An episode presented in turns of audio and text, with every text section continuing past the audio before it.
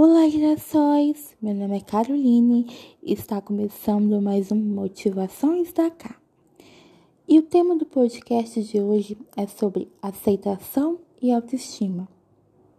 Bom, desde pequena eu sempre sofri com baixa estima. Eu não gostava de mim, não gostava do meu corpo, me achava um monstro. Na escola eu era motivo de chacota entre os meus amigos. Sofria muito bullying e isso fazia com que eu me isolasse cada vez mais em um mundinho que era só meu.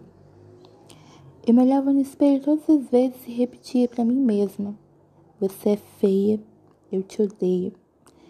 Isso durou durante a minha infância e adolescência inteira, principalmente no período em que as espinhas começaram a aparecer, em que eu tive um aumento de peso. Mas tudo mudou a partir do momento em que eu comecei a me olhar com mais carinho, amor e respeito. E hoje em dia, eu amo meu corpo, eu amo cada curvinha do meu corpo, eu amo meu sorriso, eu me amo por completo, me amo por inteiro, porque eu aprendi que o amor próprio ele começa da gente para gente. E hoje eu me sinto mais feliz, mais completa, para seguir meus sonhos, para seguir em frente e atrás dos meus objetivos. E hoje eu tô aqui para te dar algumas dicas de como você pode aumentar a sua autoestima. Comece parando de seguir aquelas pessoas nas redes sociais que te fazem mal e siga realmente aquelas pessoas que vão te fazer bem, que você se identifica. Tem tantas pessoas legais por aí que são capazes de nos ensinar tanto a cada dia.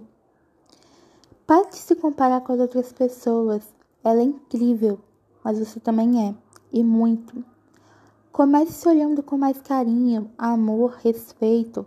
Vá para frente do espelho e repita para você mesmo: Eu sou linda, eu sou única, eu sou capaz de realizar todos os sonhos que eu tenho para minha vida, porque eu tenho um potencial incrível.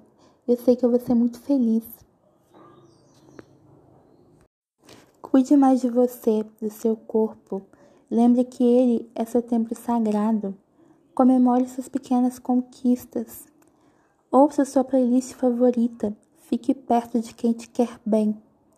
Eu tenho certeza que quando você começar a fazer isso, você vai se sentir bem melhor. Seja feliz.